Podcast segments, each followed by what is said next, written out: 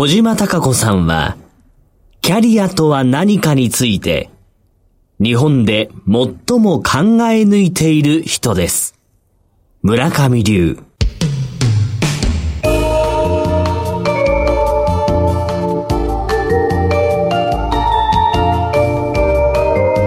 小島鈴木のダイバーシティプラットフォー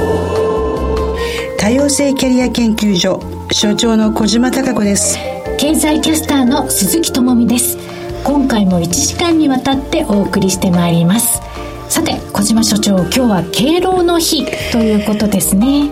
なんかもう今の年齢で言うと、はい、結構なお年に感じるんだけど、うん、実際は本当に若々しくて年齢を感じさせない方たち私はそれをエイジレスって言ってるんですけど、うん、どうですかね？ここに来てオーバー80の実年齢の方とお会いしてマイナス20ぐらいの感覚なんですけど。確かにそうですね、うんマイナス20って私これから言い続けようと思ってるんですよ、私40ですからうなずきますうなずきます、えー、確かにそうですよね、ね、皆さんどの世代の方々も、まあ、若い方々は別として大体マイナス20それは大げさだとしてもマイナス15ぐらいの印象ではあります。この間ともみさんのお母様の写真を見せていただいたんですけど、はい、お母さんお若くて綺麗だよね。さすが鈴木智美のお母さんと思ったんですけど。本人に伝えます。よ、喜びますよ。いや本当にだからマイナス20がオーバーでも10から15ぐらい引かれても全然おかしくない方たちいっぱいいますよね。では母は50代に見えたっていうことですか？そう。そういうものなんでしょうかね今ねでも本人たちが多分その年齢というのをいい意味で意識して、いい意味で意識してないんだと思うんですよね。あとは皆さんいろんな情報が入ってるから健康志向だったりとか食べ物に気をつけたりとか日本が長寿になった理由があるのともう一つは一人一人の個人の意識が随分変わってきてる結果なんでしょうね。うんうん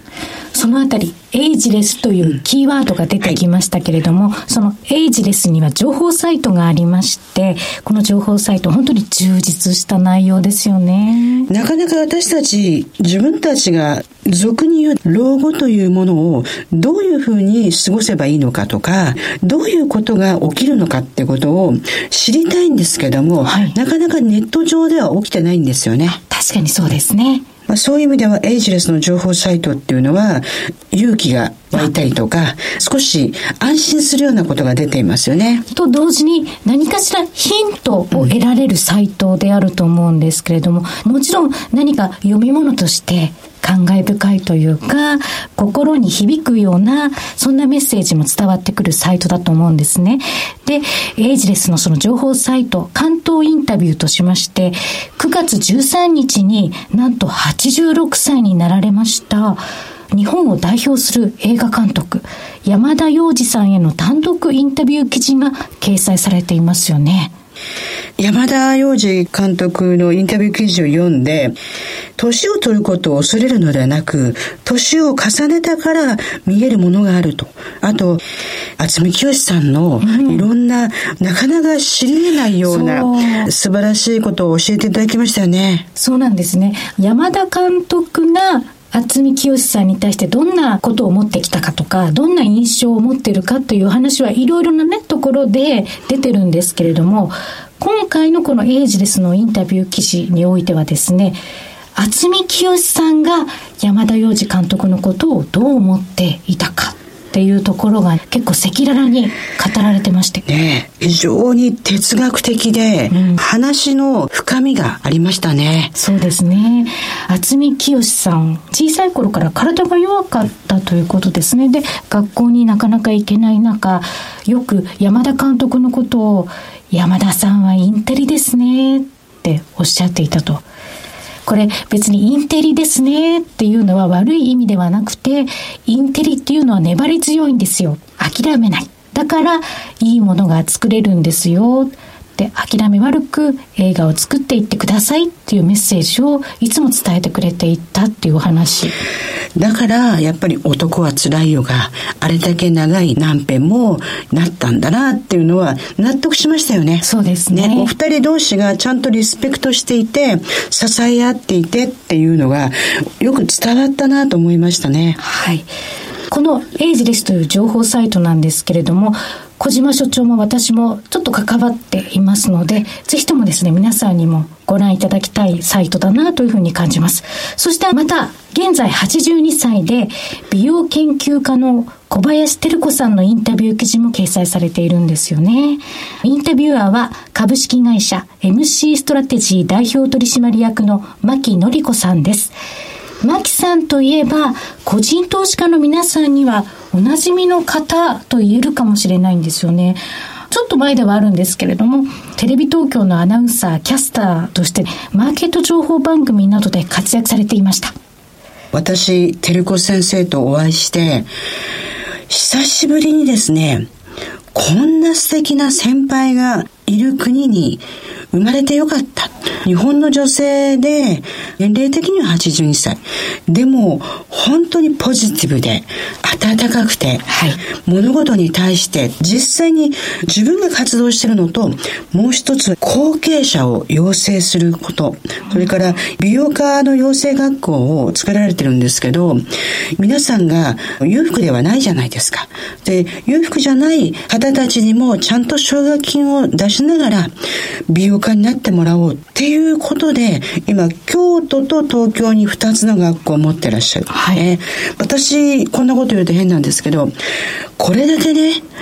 アグレッシブにやっていて、うん、なおかつ、しなやかにね、優しい方っていう方は、なかなかにお会いしたことがなかったんで、えー、宝物のような気持ちになりましたね。本当ですね。小林照子先生、ご自身が他界された後も若者たちを支援していきたいということで、小林照子奨学金制度というのを設けて、未来永劫を、その奨学金が若い人たちの手に渡るようにというような、そんな制度を作っていますよね。まさに簡単に亡くなられては困るので、はい、小林照子さんも山田洋次監督も100歳人生を全うしていただきたいなと思います。確かにそうですね。まだまだですもんね。100歳ということで考えますとね。この情報サイトなんですが、カタカナでいいので、エイジレス山田洋次というふうに検索していただきますと、このホームページにたどり着くことができますので、ぜひともですね、アクセスしていただきたいと思います。そして今回の番組の内容なんですけれども、石毛博道のブロンズリーダーズルームのコーナーでは、株式会社吉村代表取締役社長の橋本久美子さんをお迎えします。株式会社吉村ってどんな会社かっていうとですね、はい、日本茶を中心する包材メーカー。実際に私たち日本茶飲んでても、お茶を美味しく保存して流通するためのパッケージに思いを寄せたことはなかったんですけど、なかないですね。素晴らしい思いがもう、本当に包み込まれてますのでね、はい、楽しみです。包み隠さずお話しいただきたいなというふうに、ね、包み込んでるんですけど、包み隠さずやっていただきたいと思います。はい。そして、いつものように、高橋愛子の不動産何でも相談室。たくさん質問いただいてますよね。そうなんですよ。で、質問をお答えしながら、うん、実は高橋愛子代表、素顔に迫っていこうと思ってますね。素顔に？えー、ウェーブでもですね、動画で高橋愛子社長の活躍が見えるんですけども、なぜ不動産という仕事に行ったのか、そしてまた NPO を作ったのか、うん、この辺のところをぐいぐいと聞いていきたいと思ってます。迫ってみたいと思いますね。はい、そして今回の松下幸之助道を開くのコーナーでは、元 NHK アナウンサー、松本和也さんに朗読していただきます。紅白の総合司会、そして、のど自慢の司会もやられて、声を聞いただけでお別れだと思うんですけども、今回、松本さんにちょっと思考を変えて、道を開く、読んでいただきました。ちょっとゲストトークのコーナーもありますので、はい、ぜひともご期待いただきたいと思います。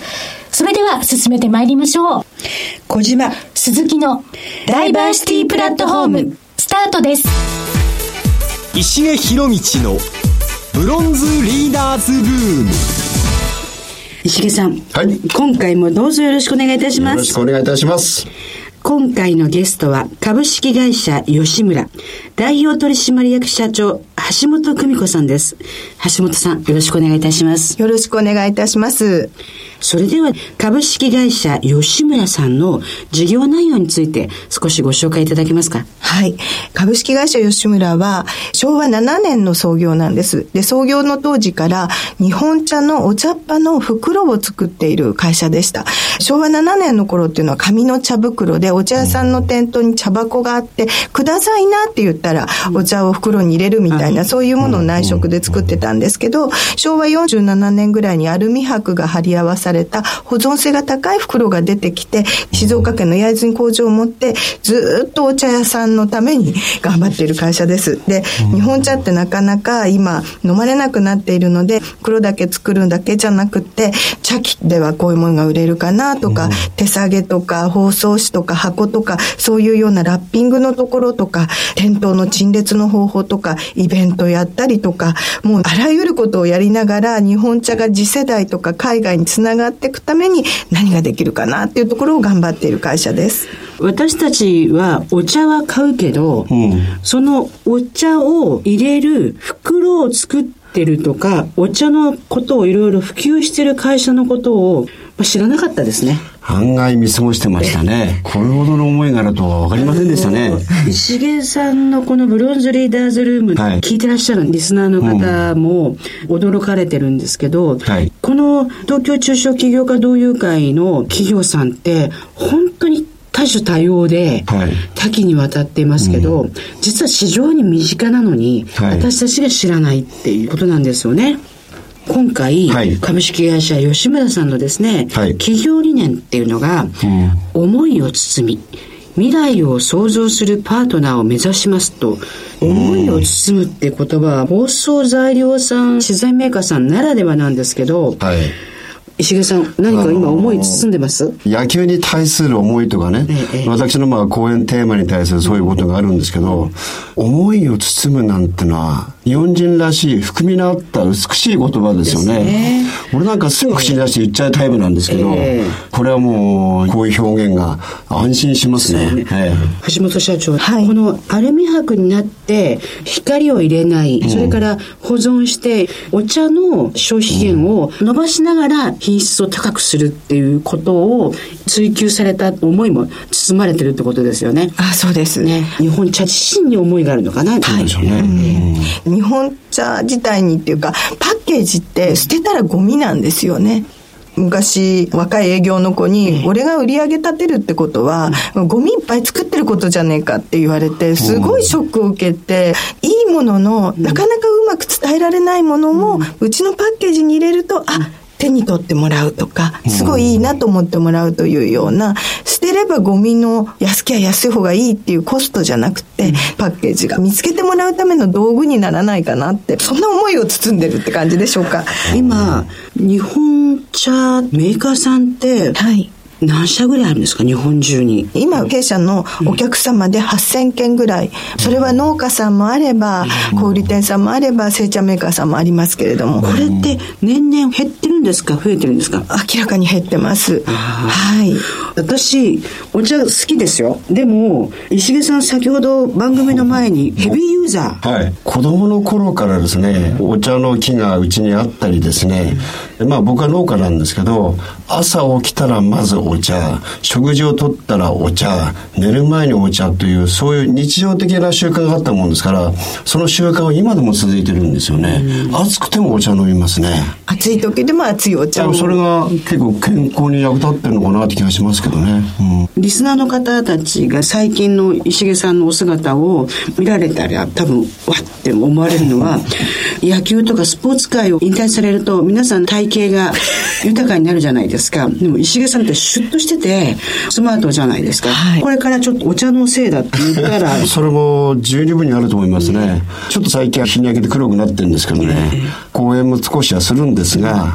専門職っていうんでしょうかね。グラウンドに出て、社会人、学生に野球を教える時間が多くなっても黒くなってますか？ら、シャキッと見えるかもありませんよ。黒い時にこそ、ビタミン C いっぱいのお茶っていう話じゃないですか、お茶を飲むからビタミン C を取るんじゃなしに、もうそういうのを考えなくて、朝起きたらお茶、まずお茶っていう。やっぱり日本のお茶って、実は抹茶ブームって海外すごいですよね。あそうですね。株式会社吉村さんの興味深いのは、10カ国で日本茶の入れ方を紹介するサイトを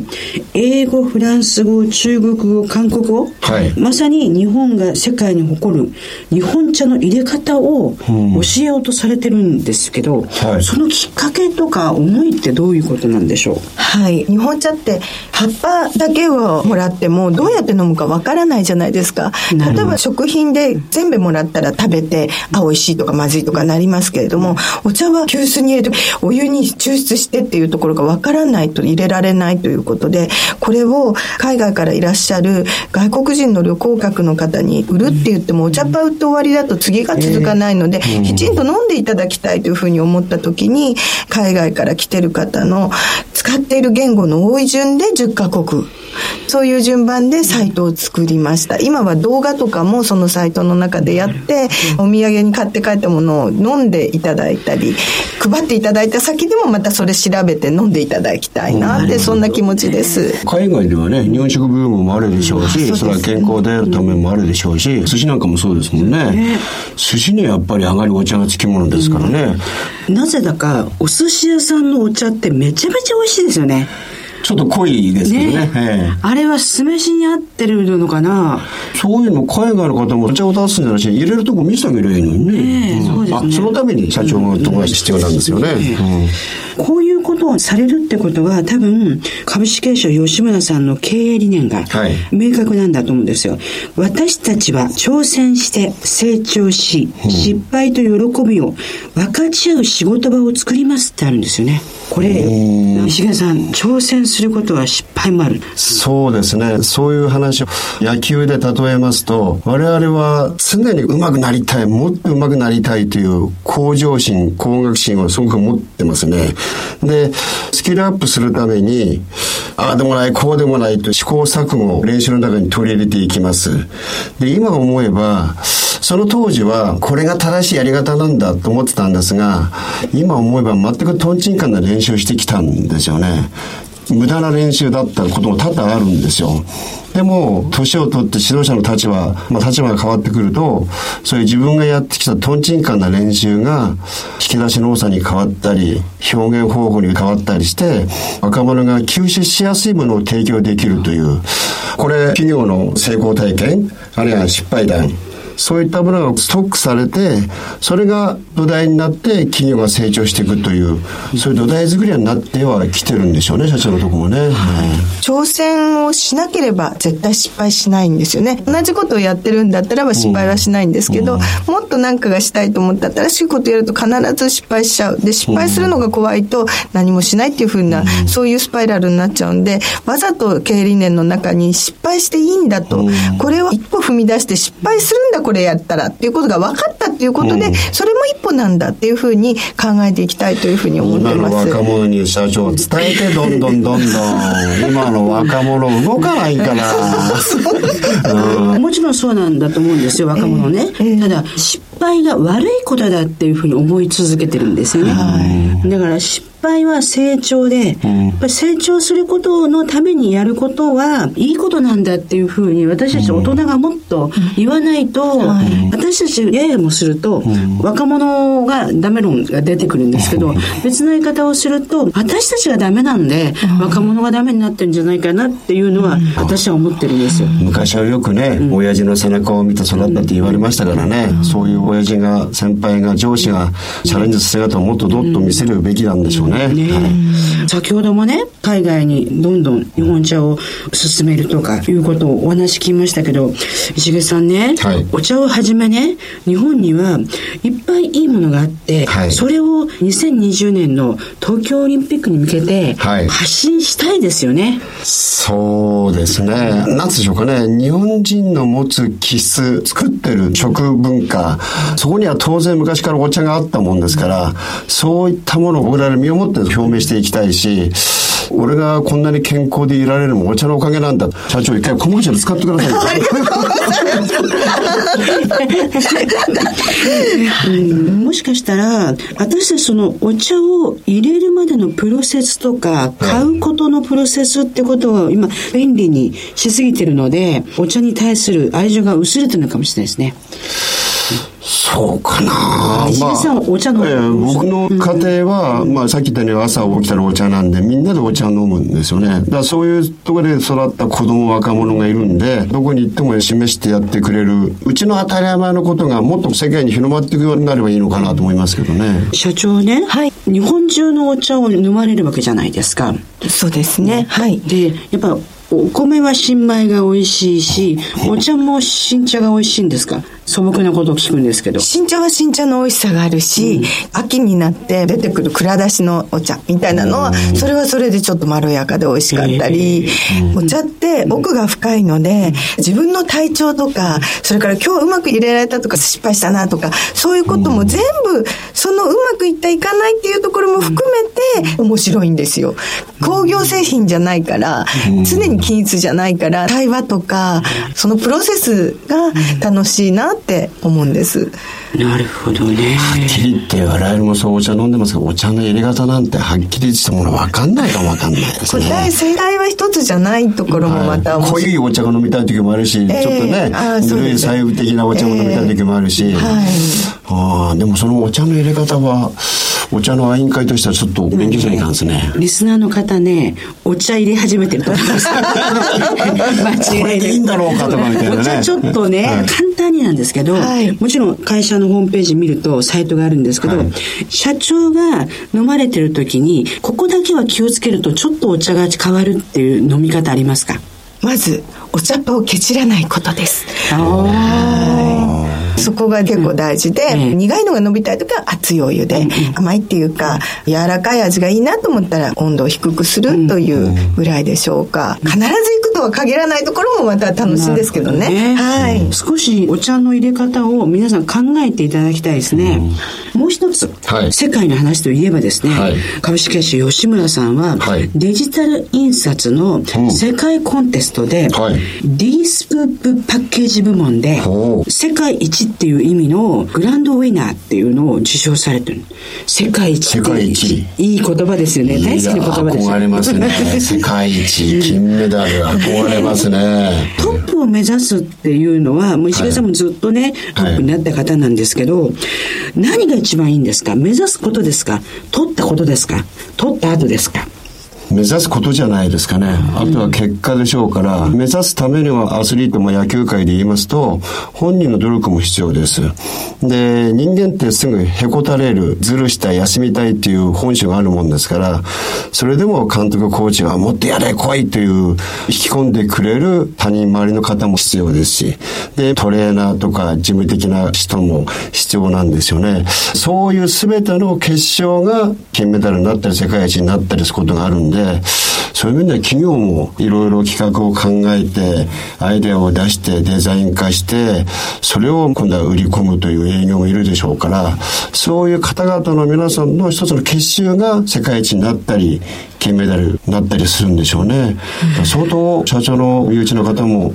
みんなそれぞれ思いを持ってそれなりに託して一つの商品を作り上げて世界一になるってことはいい会社じゃないですかね。はいどうですか？受賞した後のはい。社員の方たちのモチベーションだとか、ええ。仕事の取り組み方とか変わられました？もともとデジタル印刷で茶袋のようなものを作る、デジタルで紙は当たり前だったんですけど、フィルムで作るっていうのは世界で初めて挑戦したんです。だからマニュアルがないんですよ。で、100点を取るって言っても100点の取り方が誰もわからないっていうところを試行錯誤していったんですね。自慢じゃないんですけど、4年生の理系出てる子一人もいないんですよ。結構みんなやんちゃな子たちが、これこういうふうにうまくいかねえから、こここうしたらいいんじゃねえかみたいな、その工夫の中でたどり着いて、他の会社さんよりも早くそこに行けたっていうところが世界一取れたところなんです。だから、私にとってすごい大事なのは、100点取ることをよく目指すんじゃないですか。でも考えてみると100点って一番じゃなくて、100点の問題作った人の一番弟子になったことじゃないかなと思うんで、やっぱ0から1を作るっていう、そこのやり切ったことで結果が出たっていうことが俺たちのやり方って間違ってなかったんだみたいなところですごく自信になったということではすごいとってよかったなって思ってます。すごいですね。まさしく皆さんの思いが隅に入ってるわけですよね。そういうの大好き。賢い人って机上の空論でいろいろ言うじゃないですか。ああでもねこうでもね、はい、でも我々も多分社員の方もとりあえずご行為やってみようやっていうことですよね、はい、具体的に動いた結果こうなったということですっごい泥臭い。その辺の使ったものはたくくましい企業の力になってきますね。えー、それがまさに経営理念の中の挑戦して失敗し、うん、成長し失敗という喜びを分かっちゃうっていう結果が世界一っていう感じですよね。素晴らしいですね。世の中のね、動きとかものすごいスピードアップしていく中で、橋本社長は今後どのような形で株式会社吉村の事業展開をお考えなんでしょうか？はい、今までもお茶のパッケージっていうことに絞ってきたんですけれども、お家でご飯を作るってこと自身がなくなってる中で、お茶だけが生き延びられるかっていう気持ちもあるので、うん、ちょうどお米もですね、5キロとかじゃなくて、2合とかで売られるようになったり、それから6次産業とか行って、地方創生でいろんな農業のところで乾物にしたりとかしてるので、はいはい、そういう日本のそういう産品品で、本当に家庭で地味にやられてきた、でも健康のもとだったみたいなものを家庭内和食のパッケージっていう形で提案していける会社になりたいなっていうふうに思ってます。お米のサイトも作りました。5カ国語ですけど。はい。案外外に向けて、あでもね、こうでもねじゃなくて、案外足元を見つめて、それこそ自分の我が家からっていう発想がアナログ的でいいですね。はい。はい、ありがとうございます。おっしゃったように、食べる量が小さくなってるので、やっぱり小さなパッケージっていうのはすごい重要ですね。はい。一人で住んでらっしゃる方も多いし、はい、だからお米も2キロとかが結構多くなりましたよね。はい。私もあるところから米を取り寄せるんですけど、えー、2キロ買いしてます。はい。ほう。なぜかっていうと、新鮮だから、新鮮なうちに食べきれるはいはい、なんですね、えー。やっぱりお茶が日本食の味を引き立てるんだから、この日本食ももっといい形でパッケージ化しようっていうね、発想なんですよね。今日うなってばっかりいるんですけど知らないことをこうやって聞いていくと、うん、また考えますね。そうですね、うん、僕らは昔からの農家でしたから大人数の中で育ってきました。でも今は核家族になったり一人で住むような人間多くなってそういうちっちゃいパッケージというのは時代に合った市場に合わすような売り方なんでしょうね、うんえーやっぱりいいパッケージだと保存状態がいいので、海外に展開できますよね。これからは日本食どんどん海外に輸出していただきたいので、今日もまた素敵なリーダーに来ていただいて、はい、お勉強にもなりましたし、改めて物の見方が変わったなと思います。橋本社長、ありがとうございました。ありがとうございました。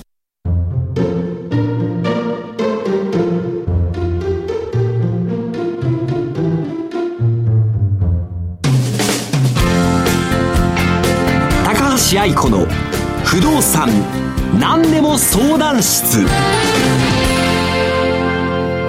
このコーナーでは NPO 法人住宅ローン問題支援ネット代表理事の高橋愛子さんに不動産に関するあれこれについてお話を伺っていきます。高橋さんよろしくお願いいたします。よろしくお願いいたします。通常ですと早速リスナーの皆様からのご質問をというところなんですけど、はい、実は高視聴率だった「家を売る女」去年放送されたドラマ、はい、北川景子さんが出てて、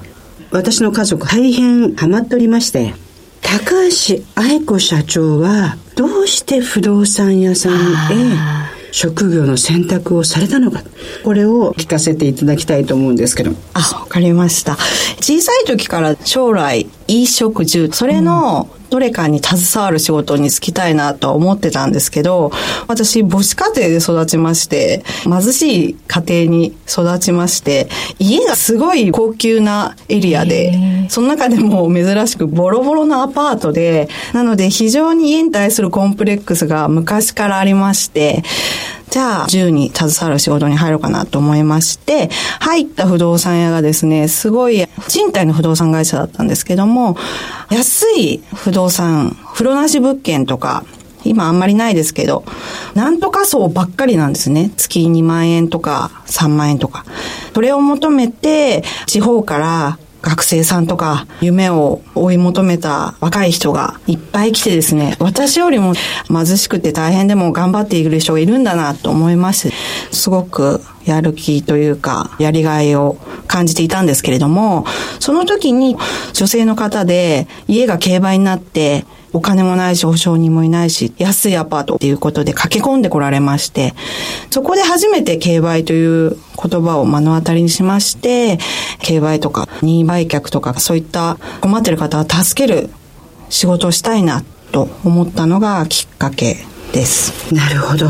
多くの方は商売っていうのを本業にして若い女性が本業でうまくやっているのに、うん、なぜ本業から出資するような形で NPO をやって、大変な人を助けたり相談するんだろうっていう時に裏があるんじゃないの、ああ、よく言われます。そうなんです。はい、と思われるんだろうなと思っていました。だから反対に私は番組を通して高橋愛子社長の本気さ、それから相談に対するひたむきさ知りましたので、はい、番組の方たちにも一緒に聞いていただいた方が私たちは高橋代表と接していて、本当に軸がぶれない誰かを救いたいという気持ち、常にそれは伝わってきてるんですけれども、リスナーの皆さんにもそのあたりを理解していただけたらなという気持ちはありますね。ということで、早速なんですが、はい、リスナーの皆さんからの質問をご紹介します。東京都の S さん50代の男性の方から頂戴しました。ワンルームマンションやファミリーマンションは投資という点で妙味がありますか？投資妙味？っていうことですね。いかがでしょうか？はい。区分マンションの投資というのは、不動産投資の中でも結構硬い投資、まあ初心者でも手を出しやすいというかですね。そうなんです。わかりやすいと言ったらあれなんですけど、一つから変えて、一棟マンションとか一棟アパートよりも金額的に一つから始められるので、まあ硬いですし、賃借に入居者も入りやすいというメリットがありますので、本来硬い投資なんですけれども、気をつけなくてはいけないのは、新築ワンルーム投資、トラブルが結構ございまして、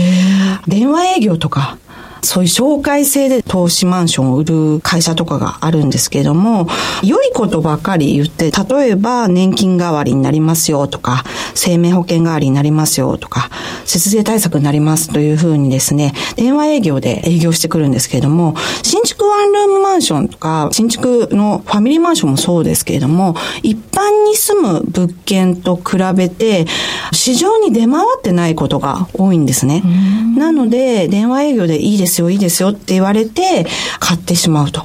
多くは属性のいい大手のサラリーマンさんだったりとか、公務員の方だったりとか、お医者様だったりとか、っていうローンの組める方々に対して営業が来るので、結構わからなくて家賃であの返済になるからいいかなと思って買ってしまうんですけれども、結局、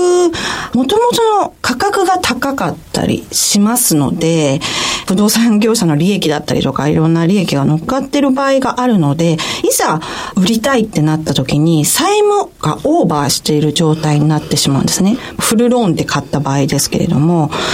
あとは空室でも借り上げを保証しますよっていう場合があるんですけど、それをサブリースって言うんですけれども、はい、サブリースの場合ですと、業者さんが何年っていうサブリース契約をするんですけれども、それが途中で打ち切られてしまったりとか、家賃が下がってしまったりとか、その不動産会社がなくなってしまったりとか、そうなってしまうと、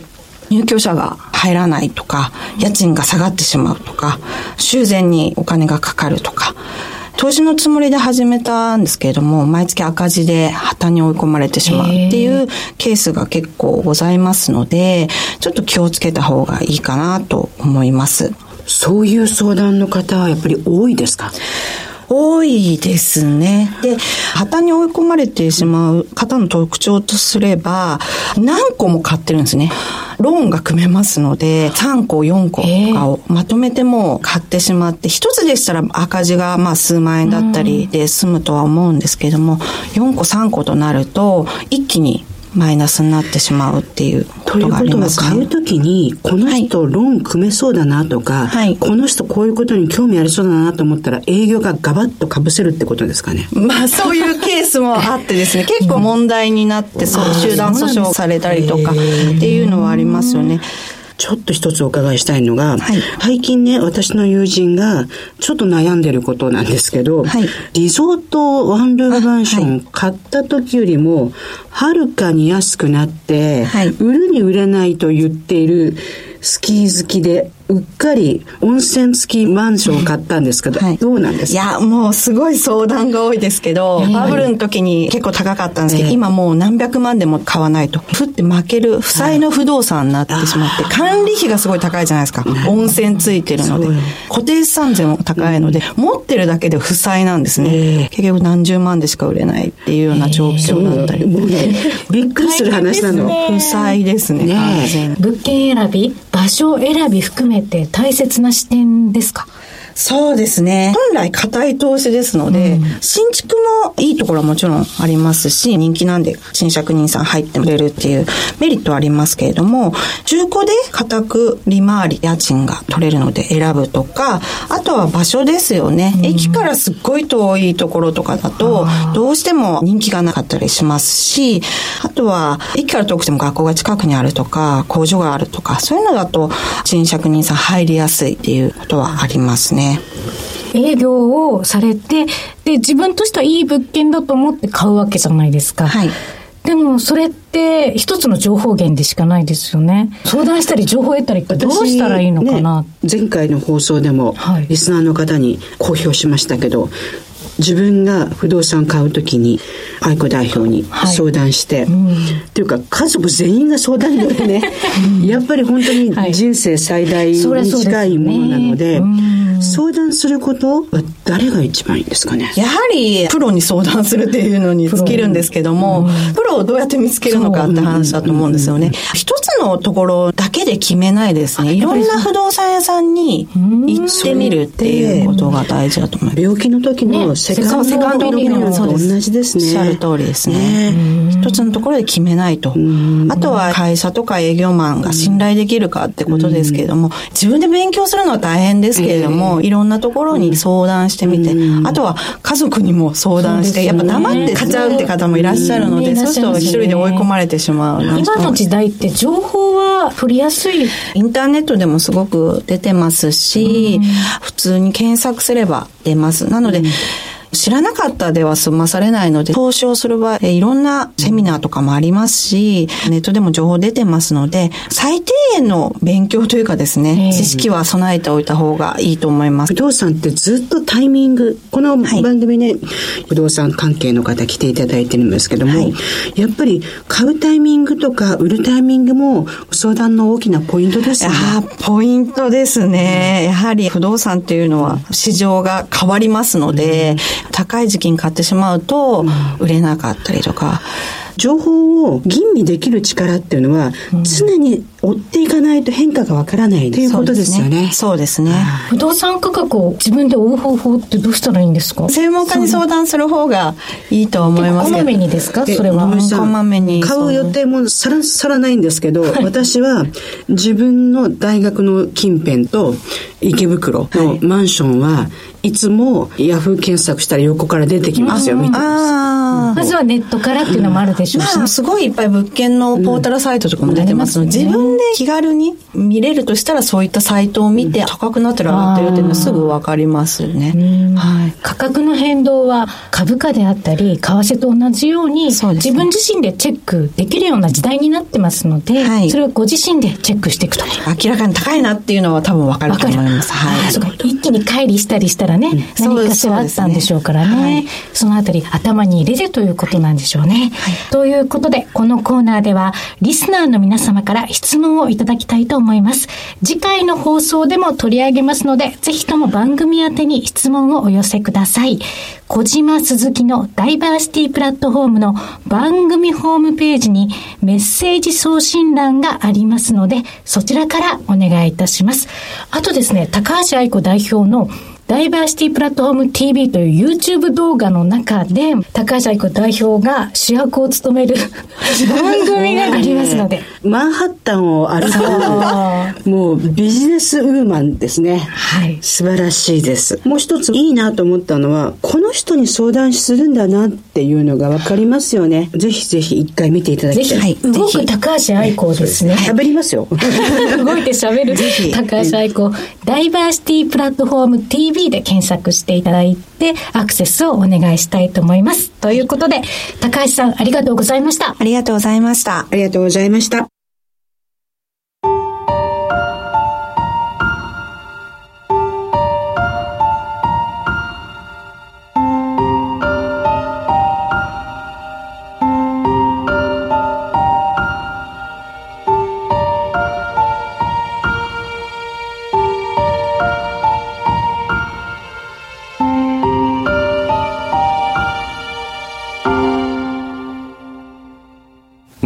下幸之助。道を開く。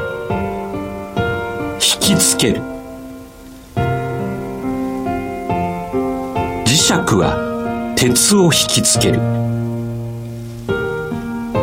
何も目には見えないけれども見えない力が引きつける。自然に鉄を引き寄せる。人が仕事をする。その仕事をする心がけとして大事なことはいろいろあろうけれども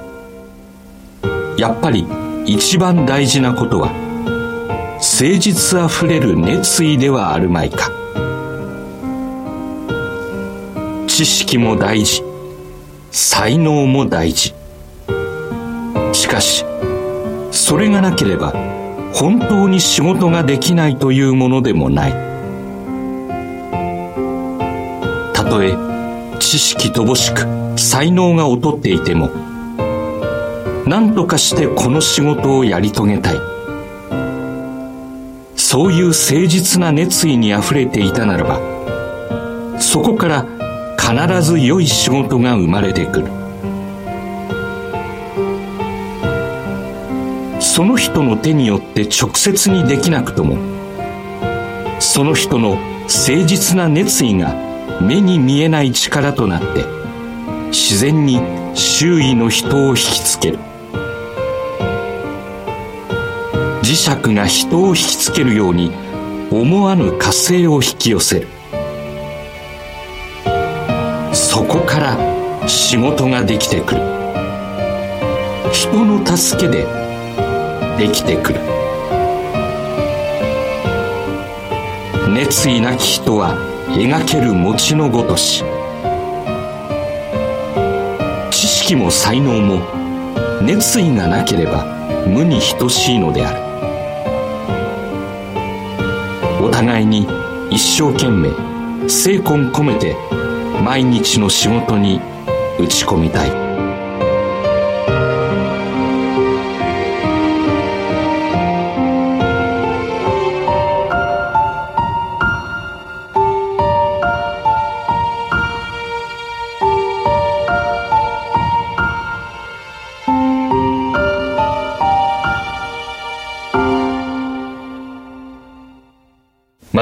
幸之助、道を開く、引きつける、PHP 研究所の協力によりお送りしました。今回は元 NHK アナウンサーの松本克也さんのナレーションでお送りしましたもう皆さんお声を聞いてるだけであら？今週ちょっと違うって思われたと思いますし、またお声を聞きながら松本さんが NHK の時代に活躍された紅白歌合戦の総合司会、そしてまあ私も随分見させていただいたんですけども、英語で喋らないと。それから私たち高齢者にとっては大好きな番組の NHK のど自慢で全国に行かれていました。NHK を離れて今現在フリーのアナウンサーとしてまたナレーション様々なところでご講演という大活躍なんですけども、松本さん、今回私お願いした理由の一つにですね、はい、松本さんが本を出版されまして、はい、この本の話を少しさせていただきたいんですけども、はい心に届く話し方65のルール、はい、ダイヤモンド社会。この本を書かれようと思ったきっかけはどんなことなんでしょう？これはですね NHK を辞めた後どんな仕事をしようか。私の能力って何と思うとやっぱ喋ることしかないんですが自分が喋るよりも人が上手くなる方がなんかやりがいがありそうだなと思ってまずそういう話し方の本を書こうと思ったのがきっかけです。ただ書きたかったのは、いい声で話すとか、滑舌よくとか、そんなことどうでもいいじゃない。相手が分かればいいじゃない。もっと言うと、言葉に出てないことでも相手の気持ちが分かればいいじゃないっていうところをなんとか伝えたいなと思って、そのノウハウを書いたつもりです。実は松本さんと私のきっかけはですね、はい、2005年の3月、私がまだ埼玉県庁の職業訓練校の指導員をやってる時、働きにくい若者たちの就労支援をしているその現場を4ヶ月にわたってドキュメンタリーで撮っていただいた人間ドキュメントのナレーションが松本さんだったんですよね。はい、そうなんです。ドキュメンタリー番組って放送日まで私も見ることができなくて、はい、松本さんがナレーションされるということは聞いていたんですけど、松本さんのナレーションが本当に間合いがね、自分で言うの変なんですけど、説明でもなく、感想でもなく、とても温かくて、でもちゃんとそこにいる一人一人の若者たち、そして私が何をそこでやろうとしてるかっていうことを伝えてくれる素晴らしいナレーションで、あのナレーションじゃなかったらあの番組はもっと違ったんだろうなって自分でも思ってます。いやー、ちょっと褒めすぎですね。いや、もうこそばゆいんで、ちょっとその辺で。はい。で、その松本さんが満を持して、はい、まあ、ある意味ですね、大 NHK をお辞めになるっていう、はい、この転機もすごいんですけども、えー、その転機の中に一つご自身がずっと経験されていたこのたくさんの宝物のようなノウハウ、それから思いを一冊にぐっとまとめられたんだっていうのがあるので、私も通常の本の紹介よりももっと気持ちが入ってしまうんですけど、ありがとうございます。面白かったのがですね、はい、聞いていてストレスなく耳に入ること。はい。これ、難しいですよね。私、まで素人でこうやって番組やらせていただいてるので、リスナーの方たちが、お前も読めよとかね、お前ちゃんとしろよって言われそうなんですけど、この聞いていてストレスなく耳に入ることっていうことで、一番松本さん、わかりやすくどうやったらトレーニングできますかね？あ、これは一番簡単なのは録音することですね。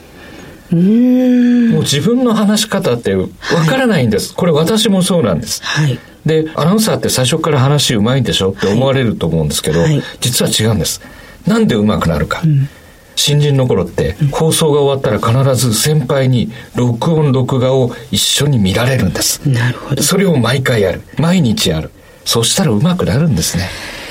ただそれだけです。私、発売が7月だったので、はい、ちょっとまだ今年の大学3年生と2年生の授業で推薦図書にしようと思っているのは、就職活動って、実はここに書いてある65のルールがものすごく必要だと思いました。就職、転職、心に届くっっていうことを考えずに内容だけ説明しようとしてるが多いんじゃないかなって思いましたね。ありますね。言いたいことを言っちゃうんですね。はい相手が聞きたいことは何かっていうのを細かくリサーチしながら少しずつ言うっていうのがなかなか難しいですよね。ここに小さなことをちゃんとまとめなさいって書いてあるじゃないですか。はいどうしても話したい時、私もそうなんですけど、小分けにせずに、はいドーンと渡して、ああ、言ったみたいに終わってしまうんですけど、はい情報を小分けにした方が食べやすい、食べやすいように一口サイズにしましょう。これは本当にアナウンサーだからとか、はい教員だからではなく、日常生活でこれやると、コミュニケーションが非常にうまくいきそうだなと思いました。そうですね。これ、日常はついついお互い言いたいことを言い合って、それで成立するんですけど、人前に出た時は、やっぱり相手をおもんぱかる。で、そのためには、いっぱい喋らない。ちょっと喋って相手に喋らせるっていうのを繰り返すことで、コミュニケーションがうまくいくんじゃないかなっていうのは、ちょっと思いながら書きましたね。松本さんの講演とか、いろんな方に教えてくださいっていうのが多いと思うんですけど、はい教えるときに一番松本さんが重要視してることってどんなことですか？あ、もうこれは相手に分かってもらってなんぼですよ。うまく喋ろうとは思わなくていい。だから言いたいことがあったら、それを全部言うんじゃなくて、まず大事なことを一個言う。で、相手が聞きたかったら、それに付け加えるっていう感じで、相手の顔を見て喋ってくださいってことはよく言いますね。もしかしたらこれって、はい初対面の人っていうの書いてますけど、家族とかはい身近な人にやらないとダメなところですね。反省してるんです。これ妻に見せたら、あなたやってないよ家でって言われました。実は心に届くっていう言葉が私とても素敵だなと思ったんですけど、話す時に心っていうのを意識して話さないことが実は多いんじゃないかなっていうのを読みながら反省しました。松本さん、ここのリスナーの方たちは、割とヘビーリスナーの方が多くて、はい。朝から晩までずっとラジオ日経聞いてらっしゃる方が多くて、その中でメリハリがあるとか、はい変わるっていうことを瞬間的にお感じになってらっしゃる方が多いなと思うんですけども、はい今回久々に民放ラジオ日経はいいらっしゃったんですけど、えこれから先は松本さんどんな風に展開されようって基本はやはり人の話し方が少しでも上手くなるお手伝いをしたい。ただ、それだけでは皆さんに知ってもらえないので、できれば、やっぱりラジオいいですね。テレビってね、いろんな約束事があって、ええ。言いたいことの3分の1、4分の1ぐらいしか言えないんですよね。そういう点では、リスナーの方との距離も近いし、できればこういう機会がもっと増えたらなと。ぜひリスナーの方、もっと松本さんの話聞きたいって、ラジオ日経の方にメールを。お願いします。出していただければ、そんなこと言ったら、ラジオ日経のアナウンサーの方がドキドキされてるいいやいやいや。こんなことが言えるのも、はい。ラジオの私信頼感だと思ってるんですよね。そうですね今日は敬老の日。もうすぐ敬老の日なんていう言葉じゃなくなるかもしれませんけども、祝日の番組としてお送りいたしました。今日は松本和也さんゲストでした。どうもありがとうございました。ありがとうございました。小島鈴木のダイバーシティプラットフォームさて、今回はゲストの方目白押しでお送りしました。松下幸之助、道を開く。このナレーションを元 NHK アナウンサーの松本和也さんにしていただきました。この松本さんからですね、実は本のプレゼントご提供いただいてまして、心に届く話し方65のルール。こちらの本をですね、5名様にプレゼントさせていただきます。ご応募はこの番組のホームページからお願いいたします。毎回プレゼントが続いてますね。そうですね。で、その度にリスナーの方々から感想がね、そう寄せられるので。ちょっと悲しいこと言ってもいいですか？はい。私の本をプレゼントしますって言って、応募たくさんいただいたんですけど、コメントがありまして、石毛さんのコーナー楽しいです。あ、ありましたね。で、それさっき石毛さんに言ったら、すごい喜んでましたね。私も嬉しいんですけど、できたら、プレゼント出した人のコメントもいただけたら、もっと嬉しいかなって。まんべんく。そう。今ちょっと悲願なんですよ。すいません。番組全般に関する感想をいただけたら嬉しいです。そ、ね,、れは今回の松本和也さんのナレーションにあった引きつける。はい、引きつけるね。私に今リスナーの方を 引きつける力がまだないということで。被害妄想激しいですけど。でも引きつけると言いますと、私はよく小島所長のことを磁石みたいだって表現してますよね。でも磁石みたいに人を引きつけるって言って、時々人も引きつけてるって言うじゃない。関係ないものを引きつけてますよねって、リスナーの方、今日ちょっとひがみっぽく言いますけども、いいことばっかり引きつけないっていうこともあるんですよね。なるほど、うん、いろんなポジティブなこととか、プラス要素ばかりを引きつけるとは限らない。ただ、私は、この引きつけるというのと引き寄せるということで言うと、うん、自分の思いが高まってきたら、はい、口に出してるんですよ。例えば、誰々に会いたい。何々をしたい。これが実は引きつけたり引き寄せていく意識の明確化で、意識の行動化で、なおかつ伝達なので、ここってすごく重要じゃないかなって。確かに周りに常にアンテナを張っている方がいらしたら、その小島所長の言葉に反応して、何かしらアクションを起こしてくれるってことはありますよね。もう一つ、この引きつけるには、人と人が引きつけ合うことだけじゃなく、自分もその磁石になってあげること。私は、できるだけいろんな人を紹介したいんですね。そうですね。うん、この人とこの人があったら素敵なことが起きるんじゃないのとか、その引きつけることを出し惜しみしないと、自分にもまた何かが返ってくるような気がするんですけどね。それって情報に関しても同じだと思うんですけれども、アウトプットすればするほどインプットも同時に増えてくるってありますよね。そういうことでもあるんだろうな。私、こういうことが知りたいんですって言ったら、この人にこういうことを教えてあげたいってなるじゃないですか。黙ってたら何も入ってこないし、自分またそれ出せないっていうところになるんでしょうね。あと出し惜しみ自分で抱えてしまって自分だけのものっていうふうに言ってみればせこいことをしてしまうと得るものも少ないのかなっていう気がするんですけど今回もちょっと時期がずれたかもしれないですけど国際陸上で日本がリレーでメダル取った、うん、あれはやっぱりバトンの練習をいっぱいしている。自分の持ってるものをちゃんと相手に渡したらうまくいく。いつまでもバトン持ってると失敗したじゃないですか。うそうですね、ね、やっぱりバトンってすごい重要だなと思いますよね。自分で持ち続けるんではなくて、しっかりと次の人に渡す。送るということですね。よく恩返しという言葉があるんですけれども、最近では恩送りという言葉も聞くようになりましたよね。今回、敬老の日っていうことなんですけど、私が持ってるものを次の世代に渡さなきゃっていう意識と、もらいたいっていうことがちゃんと循環することがいいのかなっていう。はあ、敬老という字は老人を敬うというふうに書きますけれども、